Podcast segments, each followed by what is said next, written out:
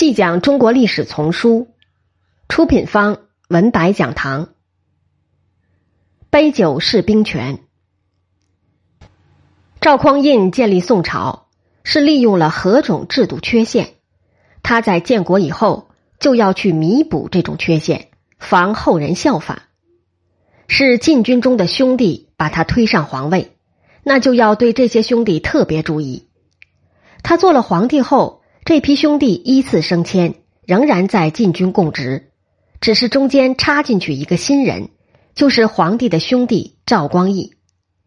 这只能达成一种暂时的稳定状态，在有控制力的壮年皇帝在位的情况下，他才能存在。石守信、王审琦之流于宋太祖，正如宋太祖之于周世宗，老留在禁军中养大了势力，万一自己不虞。留下一个周公帝那样的小孩皇帝，他们保不准也会学一招黄袍加身，所以当务之急是要在禁军高层换血。但他并未用屠戮功臣等比较直接血腥的方法。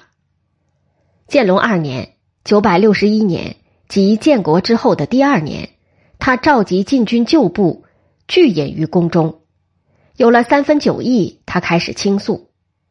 当皇帝未必有多少乐趣，每夜睡不安枕呐。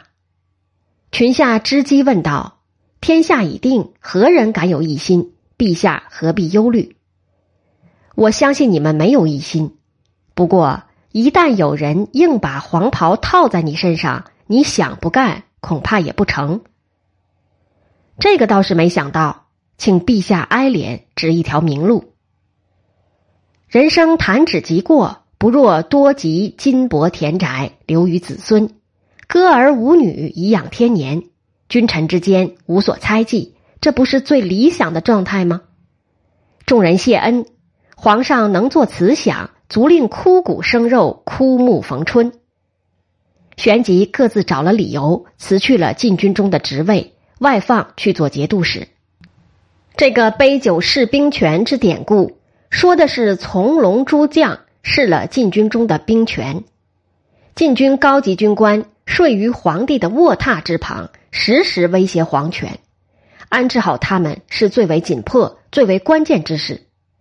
借着旧友心甘情愿安度晚年的机会，宋太祖重新整顿了禁军，改革了统兵制度，把禁军中的重要位置安排给新进人物，立即强化了对禁军的控制。那么放出去做节度使，是不是威胁小一些？确乎如此。五代后期藩镇势力已弱，不再具有颠覆性的力量。不过乘乱兴兵的能力还是有的，有时仍会有很大的破坏力。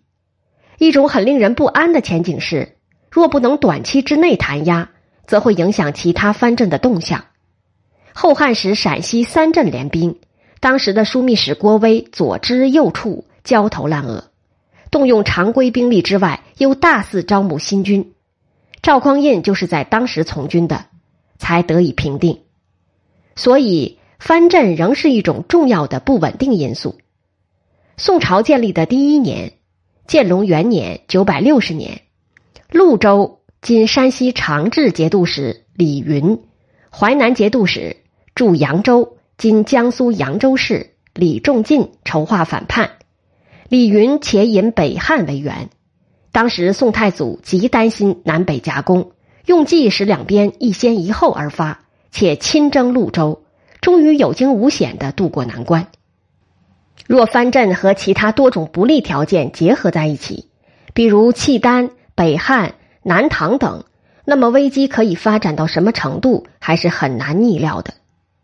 所以，对藩镇的控制和削弱不能松懈。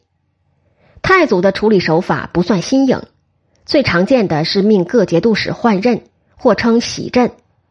节度使总要在本镇有若干年的经营，才好完全掌控本镇的资源，有作乱的资本。可是，一洗镇，多年的苦心经营顿时化为泡影。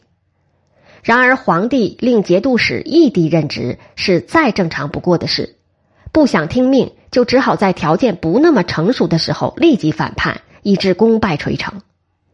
从建隆元年开始，各节度使被密集洗镇，这就大大增加节度使作乱的难度。有时征其入朝，以考验其忠诚度；一旦入朝，很可能就被长期留在京师，甚至免了实职，领甘薪，奉朝请了。开宝二年（九百六十九年），太祖又重用杯酒释兵权的固制，一次准许五名来朝的节度使辞职。太祖朝对于藩镇的频繁调整，使藩镇的势力愈加消退。建隆元年，潞州和淮南发生的带有恢复旧朝性质的反叛，成为最后的藩镇叛事。中唐延续下来的藩镇割据、称兵之惯习至此告终。接下来的十余年，宋太祖凭着过人的手段，消弭了藩镇起兵的可能性，终结了一个时代。在中央是禁军救辽之兵权，在地方则制约藩镇，使之不能斩手足。这些都足以见太祖之高明。此外，他对其他将帅，尤其是边将的控御也非常成功。史家盛赞他用人不疑。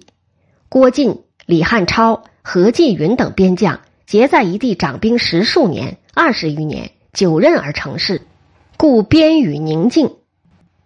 一位开国皇帝应当拥有的宏有远略，宋太祖都不缺乏。他在位十六年。国内外形势日渐稳定，这是对他能力的肯定。但不得不说，太祖依靠的更多的是他的个人能力和魅力。他做事用人抓大放小不拘一格。四军若无他的眼界、胆魄和胸襟，就无法像他那么挥洒自如。后世君主能守得住这个天下，就要更多依靠制度，而制度的建设，他在位时才刚刚启动。大部分内容还有待太宗甚至真宗、仁宗去完成。